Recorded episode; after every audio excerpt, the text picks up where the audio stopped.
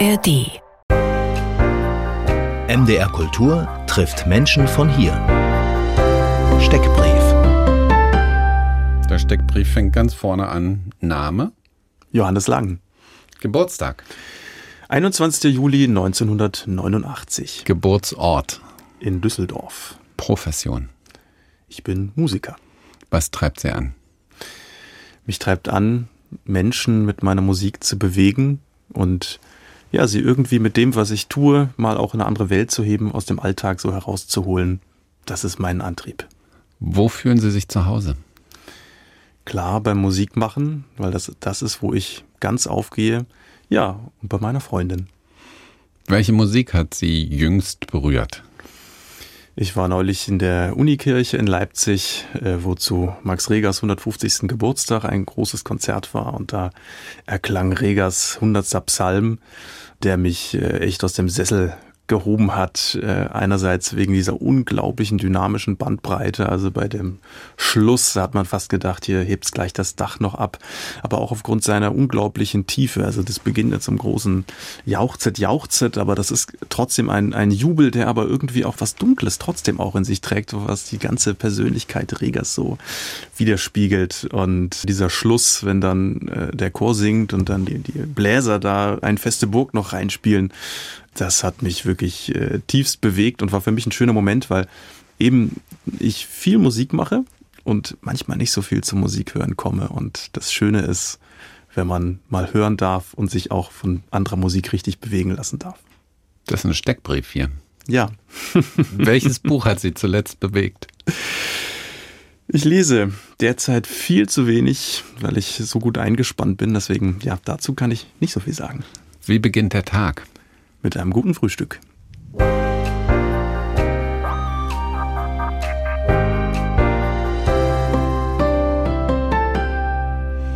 Johannes Lang, Thomas Organist, herzlich willkommen hier. Danke. Wir sind kurz vom Bachfest. Sie haben, glaube ich, richtig viel zu tun beim Bachfest. Träumen Sie Bach in diesen Tagen vor dem Bachfest? Erstaunlicherweise muss ich sagen, nein. Weil die Musik für mich tagsüber so präsent ist, ja, dass sie nachts auch mal ruht und irgendwie so die kleinen Gabelstapler am Kopf so die Gedanken an die richtige Stelle schieben, dass man am nächsten Tag wieder frisch ist. Das ist interessant, weil ich habe bei so einem Bild von der Orgel, dass es ein sehr technisches Gerät ist, dass sie also wirklich auch eine Maschine bedienen und dann in ihrem Kopf im Traum fahren kleine Gabelstapler durch die Gegend. Ja, also natürlich die Orgel ist was sehr, sehr technisches, Metapher, aber das, aber das Spannende ist natürlich, wie kriege ich denn die Orgel so zum Klingen, dass man die Technik eigentlich nicht hört, sondern dass es was wird, was richtig bewegt. Ja. Reden wir vielleicht heute noch drüber. Haben Sie einen Überblick, was Sie in der nächsten Zeit alles spielen werden? Oder sagen Sie, ich mache immer von einem zum anderen und solange ich das vor mir habe, interessiert mich nicht das Übernächste, also eins nach dem anderen? Es ist ein sowohl als auch. Ähm, natürlich muss ich, weil die Veranstaltungen einfach sehr dicht sind beim Bachfest, ich habe jetzt keine genaue Zahl, aber es sind vier große Konzerte und ein großer Gottesdienst und noch ein paar Motetten, muss ich schon den Gesamtüberblick haben und muss ja auch für alles schon gut vorbereitet sein. Aber je näher es an den jeweiligen Termin rangeht, desto mehr ist dann wirklich nur das ganz im Fokus, äh, ja, was dann dran ist. Und das heißt, Sie haben auch wirklich einen ganz genauen Plan, wie Sie sich vorbereiten, also auch mit einem mit einem Horizont. Also in zwei Wochen ist das dran, also fange ich damit jetzt auch schon mal an und das noch parallel und das noch oben drüber oder wie ist das? Genauso ist es, weil es anders gar nicht zu schaffen wäre. Auch gerade, weil beim Bachfest bei uns in der Kirche extrem viel los ist. Wir haben jeden Tag mehrere Veranstaltungen. Das heißt, da sind auch die Übezeiten für mich sehr begrenzt. Das heißt, ich muss das alles im Vorhinein praktisch schon fertig haben. Ja, und eben einen guten Horizont zu haben, was ist an welchem Punkt dran. Anders geht's nicht. Und das ist viel, weil das Bachfest plant, fast alles aufzuführen, was Bach im ersten Jahr Sonntag für Sonntag komponiert hat. Und das ist viel gewesen. Das ist schon wirklich viel. Also wir haben jetzt ja parallel, was jetzt mit dem Bachfest begeht, noch diese große Bach 300 Aktion. Jeden Sonntag die passende Kantate in der Nikolaikirche und in der Thomaskirche. Und äh, wenn ich da schon sehe, wie viel Organisation das nur für so einen kleinen Baustein, wie mein Bereich ist, der ich vielleicht so acht Kantaten oder so in eigener Verantwortung aufführen darf, dann kann man sich kaum vorstellen, wie hat der Bach das überhaupt geschafft. Er ist in diesem Jahr, kann man das sagen, gerade als er angefangen hat, in diesem Jahr ist er kreativ explodiert. Also Sie können es wahrscheinlich kompetenter ausdrücken. Aber Sie haben vollkommen recht. Also ich meine, die, auch die Zeit vorher in Köthen, da hat er auch extremst viel geschrieben. Ja. Und hier diese ersten, sag ich mal, vier, fünf Jahre, so mit dem Höhepunkt Matthäus Passion 1727, 1729 ist schon wirklich die produktivste Zeit gewesen. Ja, wo wir großes Glück haben, dass Bach das uns geschenkt hat. Sie selber komponieren ja auch und stehen vor so einem Berg, was der also in so kurzer Zeit gemacht hat. Haben Sie eine Theorie dazu?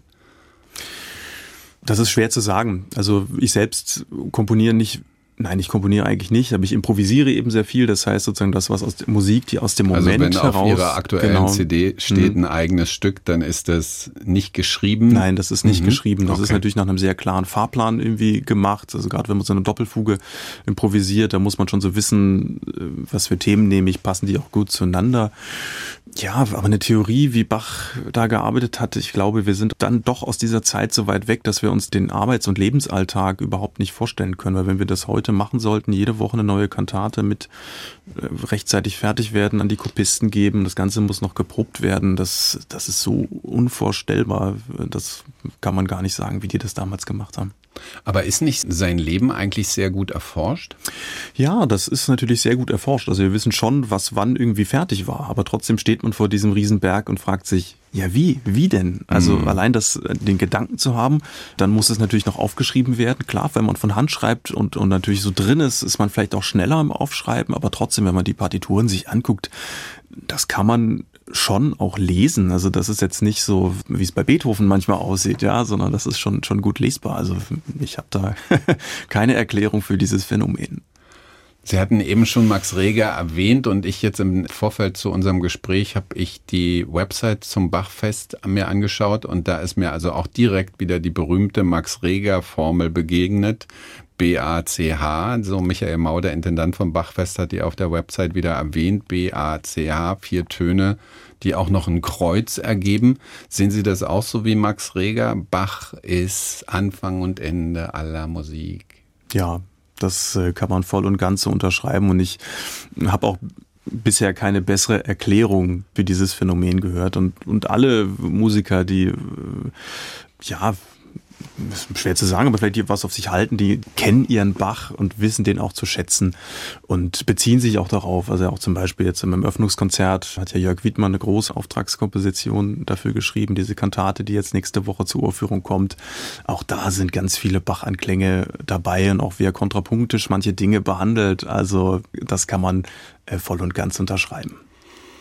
Anfang und Ende. Also ich meine, wenn man da nicht so nah dran ist und kein Musiker ist, ähm, dieses Anfang und Ende, ich bin das A und O, der Anfang und das Ende spricht Gott der Herr, das steht in der Bibel, Offenbarung 22, 13. Ich meine, diese Bach-Verehrung kann ganz schön weit gehen.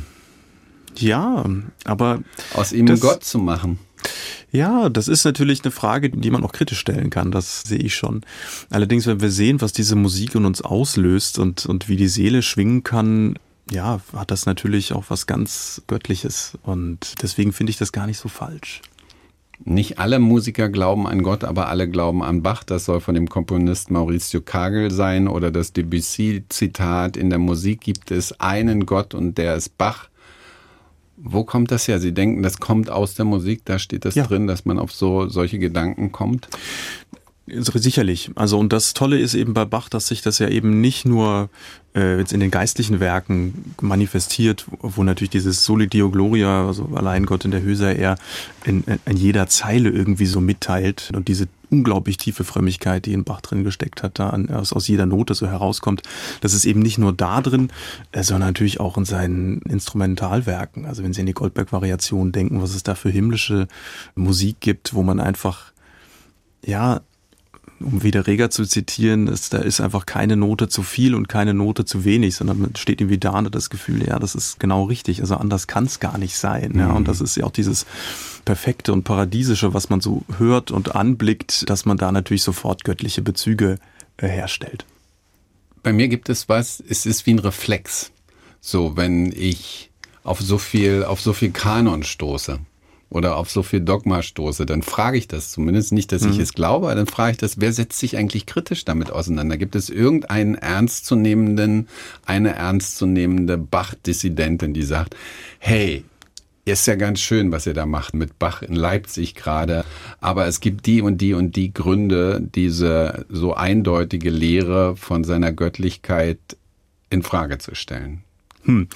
Das ist eine gute Frage, die ich mir noch selbst nicht gestellt habe, aber das ist gut, manchmal auch kritisch über die Dinge nachzudenken. Muss ich sagen, kann ich ehrlich gesagt nicht beantworten. Vielleicht bin ich so sehr im Bachkosmos in Leipzig drin, auch so neu auch drin. Äh, naja, dass das diese, also der Teil stimmt ja schon mal gar nicht, dass sie neu sind, also in dem Leipziger, nicht mal in dem Leipziger Kosmos stimmt doch richtig, weil sie ja, haben es doch richtig in der Familie auch. Ja, also sind das doch genetisch fast verwandt mit ihnen. ja, so, so extrem ist es noch nicht. Ja. Nee, aber also diese kritische Auseinandersetzung. Ich wüsste nicht, dass es, dass es sowas gäbe. Es gibt vielleicht Leute, die sagen, ja, Bach, das spricht mich jetzt nicht so an, aber äh, das, was viele darin sehen, ganz zu negieren, habe ich noch gar nicht gehört. Hm. Ich meine, handelt man sich nicht auch Probleme ein? Ich, ich frage einfach noch ein bisschen nach bei dem Gedanken, wenn der auch neu ist für Sie. Handelt man sich nicht Probleme ein, wenn man ihn so absolut setzt? Also man muss nichts mehr begründen, versteht sich alles von selbst und es schließt ja auch letztlich ja auch die aus, die ja nicht erleuchtet sind. Hm, auch schwierig. Also ich denke, äh, dass wir Bach verehren und dass wir da so viel machen, heißt ja nicht, dass wir andere Dinge nicht praktizieren. Also natürlich hat Leipzig mit Bach einen großen Schwerpunkt, aber was ansonsten in der Stadt läuft, also das Malerfestival oder wie Mendelssohn auch verehrt wir wird genau. und so weiter, glaube ich, dass dadurch vielleicht nicht zu viel hinten runterfällt ich selbst bin natürlich in meiner, meiner täglichen Praxis äh, auch an diesem Ort ja sehr mit Bach verheiratet, ja. Und ähm, also für mich ist das wunderbar.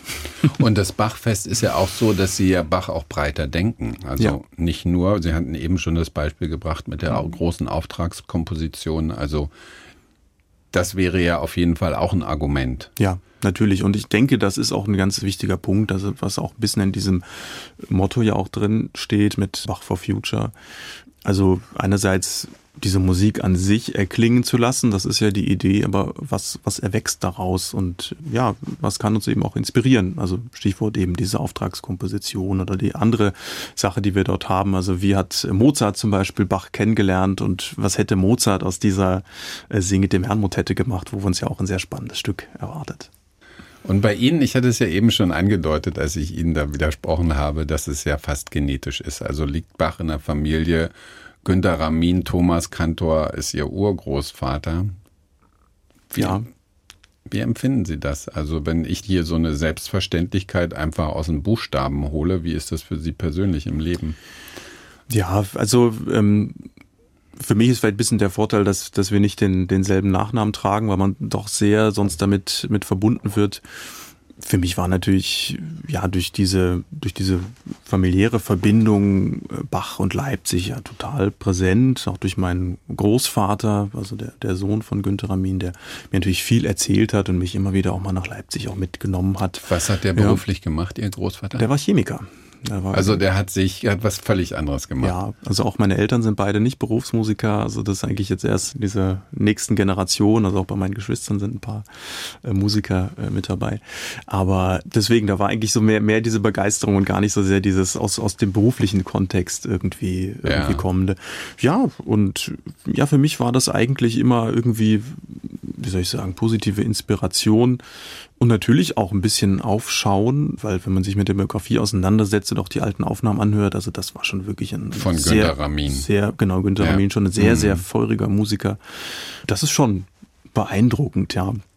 Aber ansonsten sind ja seit er tot ist ein paar Jahre vergangen. Das heißt, ich kann Mitte auch bis, der 50er genau, ich kann ein mhm. bisschen mein eigenes machen und muss mich nicht zu sehr immer vergleichen. Ja. MDR Kultur trifft mit dem Thomas Organisten Johannes Lang.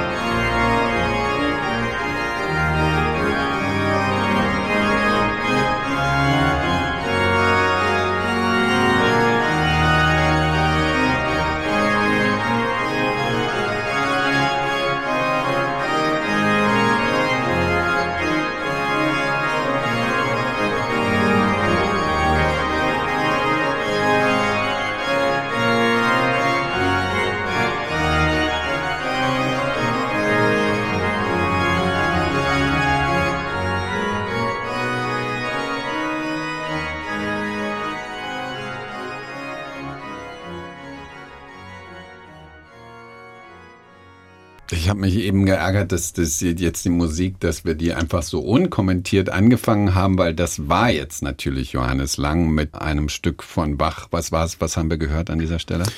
Das war eine eigene Transkription des Eingangschors der Kantate. Sie werden aus Saba alle kommen. BWV habe ich gerade vergessen, ich glaube 65 oder so. Und Richtig, BWV ja, 65. Dann habe ich ja doch Steht noch hier. behalten. Ja.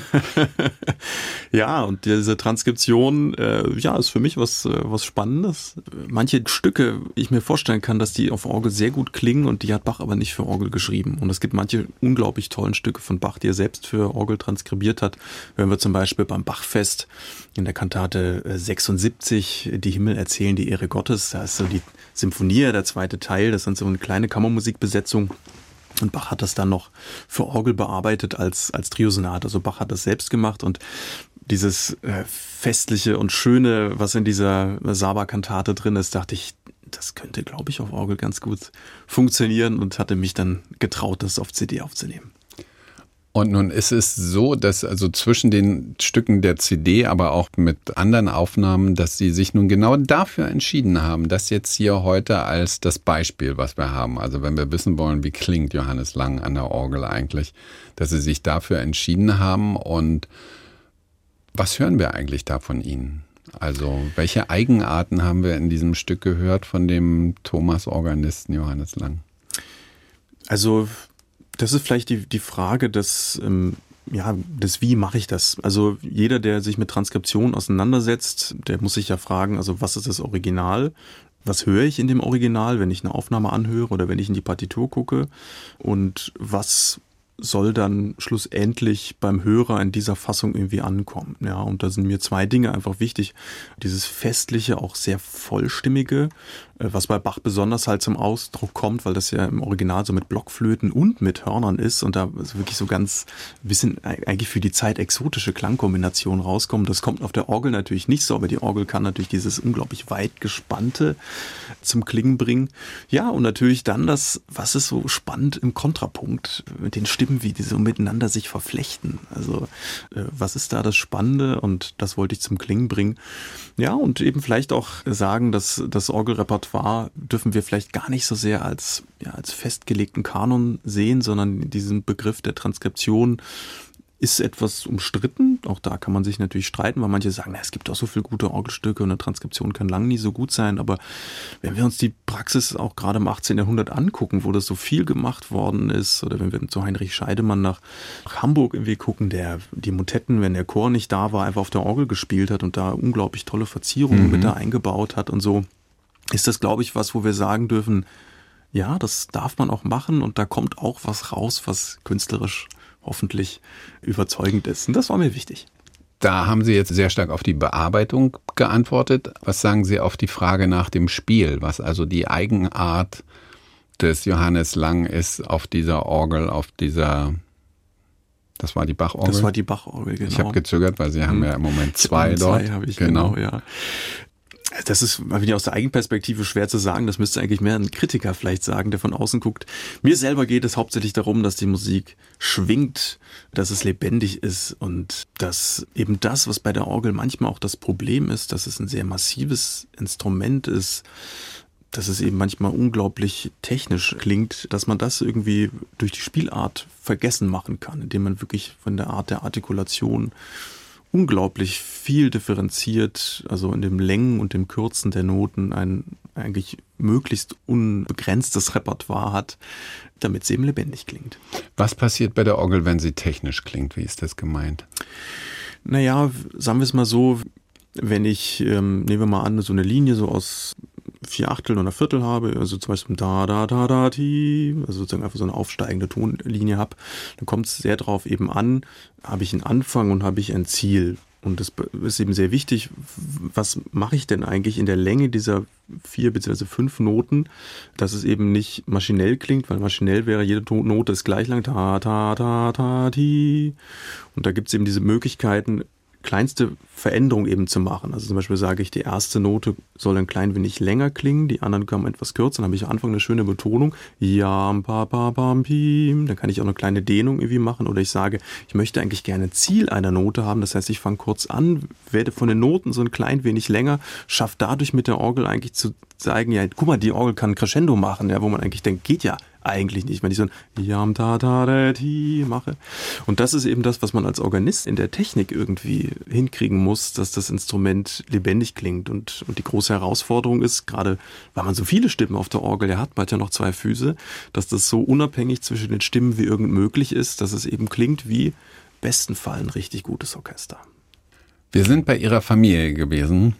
Also wir hatten über Ihren Urgroßvater gesprochen und mich würde weiter interessieren, wenn wir dahin zurückgehen, wie sind Sie eigentlich groß geworden? Also bei so einem Urgroßvater stelle ich mir direkt ein bildungsaffines, kulturbürgerliches Milieu vor, dort im Süden von Deutschland, in der Nähe von Freiburg-Markgräfler Land. Ist das so?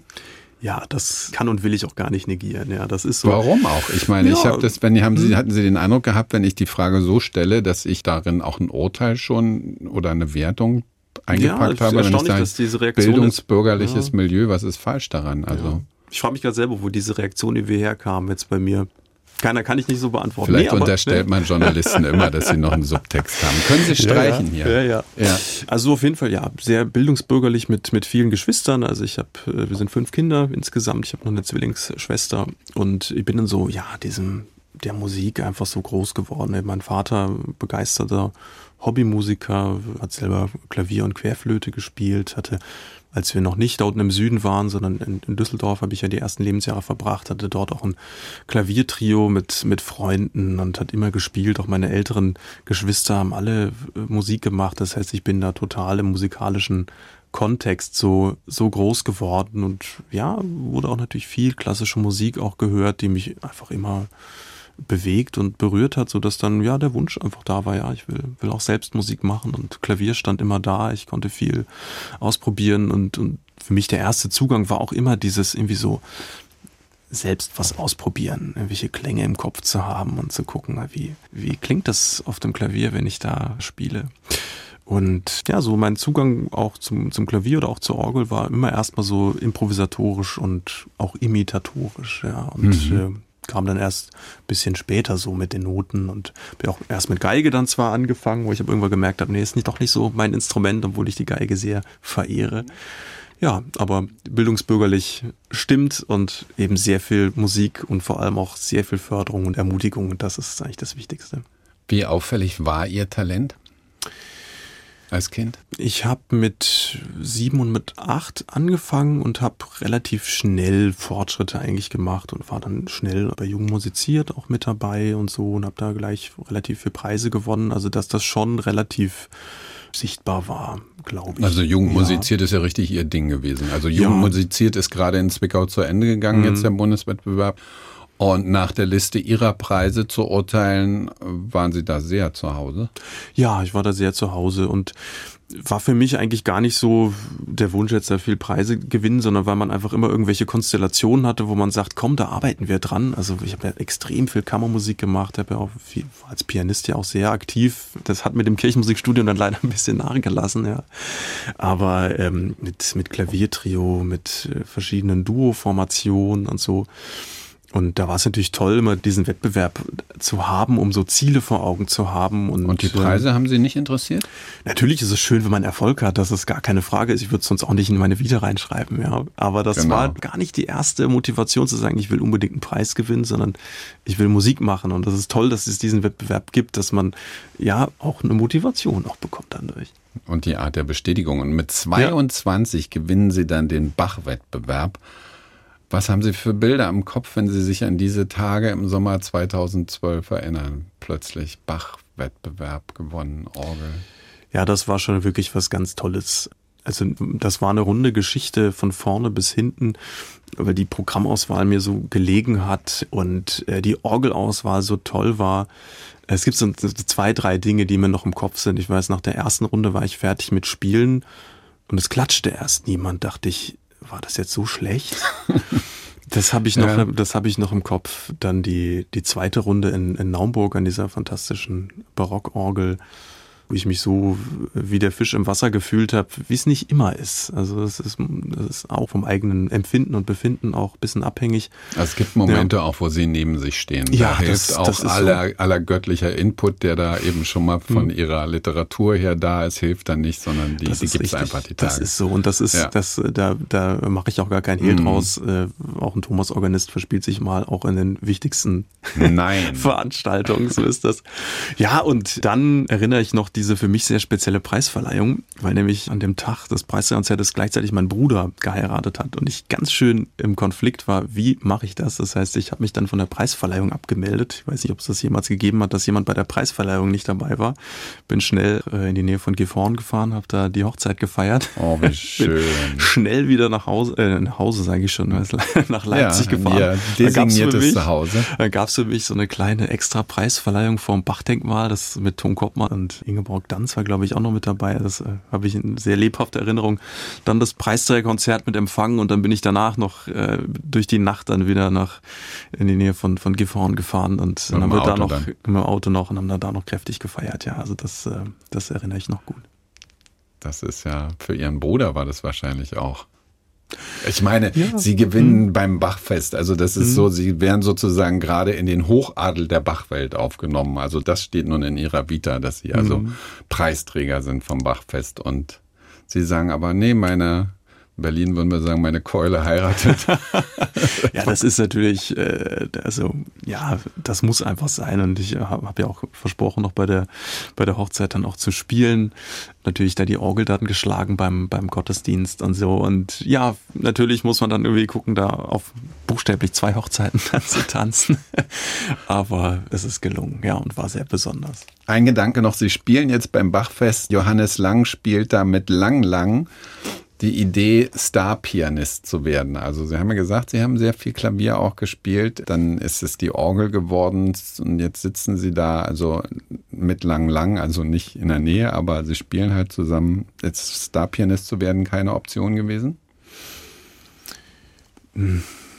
Also natürlich habe ich viel Klavier gespielt, habe auch Klavier solo gemacht. Ja, aber irgendwie ich weiß nicht, die Orgel hat dann für mich irgendwann so Raum eingenommen und ich habe da auch so unglaublich tolle Förderung bekommen und ich habe dann gemerkt, ja, das ist so mein, mein Instrument, auf dem kann ich mich ausdrücken. Die Verschiedenartigkeit der Orgel, die Räume, auch diese Akustik, äh, ja, das, das ist halt einfach irgendwie. Komplexer ist, als Orgel geht ja auch kaum. Ja, ne? klar. Wobei, ich sag mal so, im Klavier, wenn ich überlege, äh, welches unglaubliche Repertoire ein Pianist an Gestaltungsmöglichkeiten hat, Hut ab. Also, das ist nochmal eine ganz andere Tasse Tee. MDR Kultur trifft mit dem Thomas-Organisten Johannes Lang. Sie sind als junge Hilfsküster gewesen. Wie ist es dazu gekommen? Das ist meine Begeisterung für Kirchenglocken, die bis heute noch äh, anhält. Also ist mal schwer zu sagen, woher sowas kommt. Also in der Familie gab es es nicht, aber für mich, also der Klang von, von Kirchenglocken ist einfach was total Erhebendes und, und Schönes und ähm, hat mich eben seit frühester Kindheit schon begeistert. Und als wir dann da in den Südwesten zogen, protestantische Gegend, Markgräflerland? Ja, also ist ja eigentlich so, so mit Erzbistum Freiburg ja sehr katholisch, aber mhm. unten eben dieser, dieser Markgraf äh, von Rötteln da, der war evangelisch. Und deswegen ist es da unten eben auch evangelisch. Naja, und mich hat das einfach interessiert, was hängen denn da eigentlich dann für Glocken und so und bin dann einfach abends als sechsjähriger Junge mit meiner Mutter dann mal da zur Kirche gegangen und dann war eben das Glück, dass die noch kein Läuteautomat hatten, sondern äh, die Glocken von der Küsterin dort dann von Hand eingeschaltet wurden. Ja, und da bin ich natürlich dann gleich mit und so und ja, durfte dann eben die Glocken läuten. War für mich als so kleiner... Da hat die Küsterin gesagt, hier, drück doch mal darauf. Ja, vielleicht nicht gleich am ersten Abend, aber ich bin da wirklich dann regelmäßig da jeden Samstag, Sonntag dann hingegangen und so und äh, durfte dann erläutern. Und das war für mich als kleiner Knirps natürlich. Äh, was war das, das 18 super. Uhr läuten oder was, was ist Samstag das? war, war das sozusagen so ein Sonntagseinläuten, ein zehnminütiges und dann sonntags natürlich mit den beiden Vorläuten genau. und für den Gottesdienst einfach, ja. Ja, und das begleitet mich so bis heute. Das also, haben Sie später ja. auch alleine dann gemacht dort? Nee, eigentlich immer unter, unter Aufsicht, ja. Und äh, weil diese Küsterstelle immer ehrenamtlich dann auch da war und ich bin dann auch ja relativ bald dann als Organist dann im Markgräflerland dann tätig gewesen. Das heißt, ich war dann sonntags immer in anderen Kirchen, weil in meinem Heimatdorfkirche eben auch ein guter Organist auch war, der dann regelmäßig gespielt hat. Das heißt, dann konnte ich auch da gar nicht mehr so präsent waren. Aber trotzdem, das war für mich so der, der erste äh, Anknüpfungspunkt irgendwie an, an mhm. Gemeinde und Kirche da. Das war eigentlich, war eigentlich schön. Ne? Wie alt waren Sie denn, als Sie das erste Mal dann an der Orgel gesessen haben und dort, weil Sie sagten, so, mhm. ich war dann auch bald als Organist unterwegs. Wie, wie alt waren Sie da, als das angefangen hat? Ja, ich habe mit acht eben mit dem Unterricht angefangen und ich glaube, so die ersten Gottesdienste, die ich dann so gemacht habe, war dann äh, in der vierten Klasse. Also ich weiß, dass ich zum Beispiel den Schulabschlussgottesdienst in der Grundschule, den habe ich schon begleitet, das weiß ich noch. Und ab dann, so auch mit Wechsel zum Gymnasium, dann habe ich eigentlich relativ regelmäßig gespielt. Erst in einer Gemeinde da in Ötlingen im Markgräfler Land. Lassen Sie uns bei dem Moment bleiben. Sie ja? sind zehn Jahre alt und ja? Sie sitzen an so einer Riesenorgel. Das waren Dorforgeln, aber trotzdem für, für einen Zehnjährigen, für einen Zehnjährigen. Ist, es, ist es schon wirklich groß, ja. Und äh, das, ja, klar. Äh, da haben Sie sich hm? auf was getraut. Ja, da muss man sich schon ein bisschen was trauen, aber irgendwie dieser Wunsch, Musik machen, hat mich eigentlich immer so getragen. Ja. Bach war 38, als er in Leipzig angefangen hat. Nächsten, also das ist jetzt 300 Jahre her. Sie sind 34 gewesen, als Sie im Januar 2022, zehn Jahre nach dem Preis im Bach-Wettbewerb, dann ja mhm. angefangen haben als Thomas Organist. Das haben Sie ihm voraus. Haben Sie mal nachgeschaut, wo Sie damit liegen, altersmäßig, also so in der Reihe Ihrer Vorgänger? Äh, ja, nicht, nicht bei allen, aber zum Beispiel Ulrich Böhme war sogar noch ein bisschen jünger, glaube ich, mhm. als er angefangen mhm. hat. Der hat ja 85 oder die 86 angefangen, ist Jahrgang 55, also der war 31, also scheint offensichtlich so ein bisschen über 30 ein gutes Alter zu sein, um anzufangen als Thomas-Organist. Na, ich frage Sie das, weil ich so das Bild habe, dass Sie auf so einer Position, Thomas Organist, dass Sie relativ früh angekommen sind in einer Position, wo Ihre Vorgänger in der Regel auch geblieben sind, also bis sie gestorben sind oder in, im Fall von Böhmer in Rente gegangen sind? Ja, das kann ich mir gut vorstellen. Also nicht auf der Stelle zu sterben, aber vielleicht da in den Ruhestand zu gehen. Und ja, weil ich meine, was kann es denn Besseres geben, so in dem, also zumindest aus der Perspektive eines Organisten, ja. Also auch diese unglaublich tolle künstlerische Betätigungsmöglichkeit zu haben und immer das Gefühl zu haben, die Leute kommen eigentlich eher zu einem, als dass man selbst irgendwo hin muss. Also das ist schon, ist schon toll. Natürlich hat sowas auch Herausforderungen, wenn man angekommen ist. Und jetzt bin ich noch relativ neu, also muss man mal schauen, wie sieht sowas in fünf, sechs Jahren aus wo kommt Inspiration irgendwie her, aber bei uns ist so viel los, ich habe hab da eigentlich gar keine Sorge. Was kann es denn Besseres geben, haben Sie eben gesagt. Ja, was kann es denn Besseres geben? Kann ich nicht beantworten. Also aus der Perspektive des Organisten eigentlich nichts. Also natürlich kann man überlegen, äh, ist die Orgelsituation, die wir in der Thomaskirche haben, die perfekte oder ist auch da noch äh, Luft nach oben, aber das ist noch ein bisschen zu, zu früh da, was zu erzählen zu sowas. Für aber, so einen Organisten ja, ist aber, das der hm, schönste Platz. Ja, das ist. Also Sie waren vorher in Potsdam, in Freiburg waren Sie auch als Organist. Ja, genau. Ja. Ja, als Organist ist es der schönste Platz, aber mit diesen beiden unglaublich schönen Instrumenten, die auch für sich so eine ganz eigene Sprache auch sprechen und ähm, ja, auch was eben bei uns einfach einfach läuft und wie man sich einbringen kann. Und eben, dass man nicht nur das Gefühl hat, ich sitze alleine an der Orgel und spiele, ist natürlich ein wichtiger Punkt, aber ich mache eben auch ganz viel mit anderen Musik und insbesondere eben mit dem Thomanerchor und mit dem Thomas Kantor, was mich mhm. Äh, sehr freut und sehr bereichert. Und hier im Nebensatz sagten Sie gerade, naja, vielleicht könnte noch was mit den Orgeln besser werden. Sie haben ja nicht dieselben Orgeln, die Johann Sebastian Bach benutzt hat, weil sie, die zwei, die sie im Moment haben, sind die Barock- und die Sauerorgel, die romantische Orgel und bei Bach war es die Barockorgel und die Schwalbennestorgel. Ist das richtig? Ja, so ist das. Und die fehlt Ihnen im Moment, die Schwalbennestorgel? Ja, also natürlich gibt es Dinge, über die man ein bisschen träumen darf und auch Dinge, über die man nachdenken kann. Also wo kann man ja, einfach von der Art der Aufführungspraxis noch was machen. Aber das sind das, ungelegte Eier. Das sind völlig ungelegte Eier. Aber ja. ganz kurz noch, mhm. wenn man sich damit nicht auskennt, was, was ist mit der Schwalbennestorgel? Naja, also die, die Orgelsituation zur Bachzeit ist eben eine ganz andere gewesen. Wir hatten diese Orgel im Westen, diese tolle Renaissance-Orgel, die so ein gewachsener Zustand auch war. Und da hat der Bach eben auch ganz viel auch mit musiziert. Da war auch traditionell immer der Hauptstandort der Musik, ja. Und diese genannte kleine Orgel, die war eben äh, über der Ostwand positioniert. Und die hat der Bach eben auch intensiv eingesetzt, also Magnificat oder Matthäus Passion. Und das muss schon ein ganz toller klanglicher Effekt irgendwie gewesen mhm. sein dort, ja. Und ja, also ich das spüre ist, das äh, Bohrt ein bisschen. Ja, ja, ja. Okay, manche Dinge dürfen, dürfen einen ein bisschen anbohren, ja. Und wenn Sie aber die Orgeln, die Sie haben, wenn Sie die vergleichen, also die Bachorgel und die Sauerorgel, welche ist die schwerere für Organisten?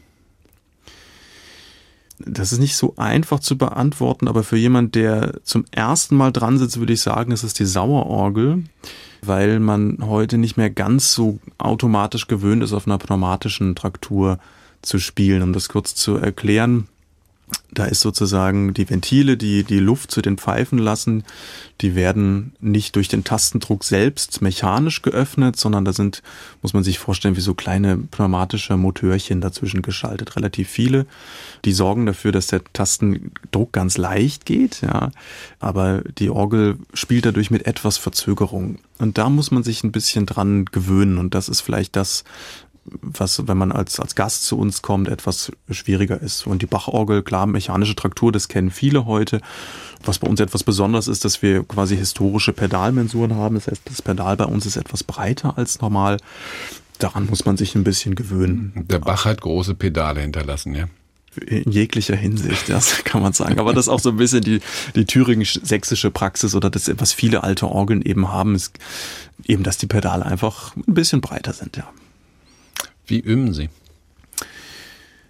Ich muss mich selbst immer konditionieren, das, was ich meinen Schülern von der Übepraxis sage, auch selbst anzuwenden. Man ertappt sich immer mit dabei, dass man doch zu viel wieder durchspielt. Zu viel manchmal bei manchen Stellen, die nicht so gehen, mit dem Kopf durch die Wand will und so. Aber ja. Ich habe es noch nicht richtig verstanden. was, was heißt denn durchspielen? Naja, indem ich sage, ich kann das Stück schon so einigermaßen gut und äh, ich trainiere sozusagen die Konzertsituation und spiele einfach und genieße. Und dann gibt es dann Stellen, die laufen dann nicht zum Beispiel und dann, wie komme ich dahin, dass es gut läuft? Ja. Also ist das ja. Üben im Üben. Das Üben im Üben, genau. Und da ist sozusagen das beste Ziel, was man machen kann, ist, ich muss die, diese Musik, das muss meins werden und das muss ins Unterbewusstsein rutschen. Und das geht eigentlich nur, indem ich quasi diese verschiedenen Elemente aus der sich so eine Musik zusammensetzt, also sprich verschiedene Stimmen, was in der linken Hand passiert, rechter Hand passiert oder ein Pedal, dass ich das in den verschiedensten Kombinationen wirklich gut, gut spielen kann, so dass es wirklich gesagt ist. Und das muss es sein, denn nur wenn es im Unterbewusstsein ist und wirklich in mir drin ist, habe ich die Möglichkeit, auch Dinge spontan zu verändern. Und das ist eben das, was für mich so wichtig ist. Ich muss da in der Situation, die kommt, spontan reagieren können, dass es wirklich lebendig klingt. Und da, dazu muss es eben einfach richtig, richtig gut geübt sein. Ja. Und das, das ist immer das Ziel beim Üben. Ich habe so ein, so ein ganz romantisches Bild von dem, also auch aus eigener Erfahrung ein paar Mal so abends in der Kirche und da ist keiner mehr. Und dann, ich, ich denke gerade, der Organist, es gibt kaum Organistinnen eigentlich. Ja, leider weniger als Männer. Und ich habe dafür eigentlich keine Erklärung, weil die, weil die Förderung eigentlich super ist und da eigentlich keine Unterschiede gemacht werden. Keine Aber Idee dazu. Dann halten wir einfach mal fest, dass ja. es so ist, weil mhm. eigentlich waren wir ja gerade bei diesem schönen romantischen schönen Bild, Bild. so in so einer Abendstimmung. Ja. Es ist so durch die durch die Scheiben kommt das letzte Licht und ja, das ist in der Thomaskirche was ganz Besonderes, dass wir im Westen ja neben der Sauerorgel zwei Fenster haben und jetzt gerade im Sommer diese Zeit so ab 19 Uhr ist absolut traumhaft, wenn das Licht da reinfällt. Also das, das, es gibt kein schöneres Licht in der Thomaskirche eigentlich als zu diesem Zeitpunkt. Und natürlich ist das eine Zeit, in der ich auch viel übe, ähm, weil dann in der Kirche einfach nichts, nichts los ist. Ähm, ja, und da kann man natürlich viele Dinge auch ausprobieren und, und machen, viel improvisieren, sich auch richtig mal gehen lassen und so. Wobei ich jetzt nicht sagen würde, dass ich das für eine offene Kirche es nicht mache. Also ich spiele auch sehr gerne, wenn Leute auch da sind und freue mich manchmal auch über die Rückmeldung, die da kommen. Und die beste Rückmeldung ist eigentlich immer die, ich habe gerade eine Stelle gespielt, mache kurz Pause und dann höre ich unten im Schiff, wie auf dem Smartphone das Video abgespielt wird und ich genau höre das, was ich gerade geübt habe. Da merkt man ja, da sind vielleicht irgendwelche Erinnerungsmomente jetzt entstanden, wo ich immer hoffe, dass die auch einigermaßen gut waren. Das war MDR Kultur trifft mit dem Thomas-Organisten Johannes Lang in der Redaktion von Angelika Zapf. Ich bin Carsten Tesch. Nächste Woche kommt die Verlegerin und Autorin Elke Walter Koch. Ist sie hier zu Gast. Ihr gehört der Lebensart Verlag in Döbeln. Alle unsere Gespräche finden Sie auf mdrkultur.de und in der ARD Audiothek.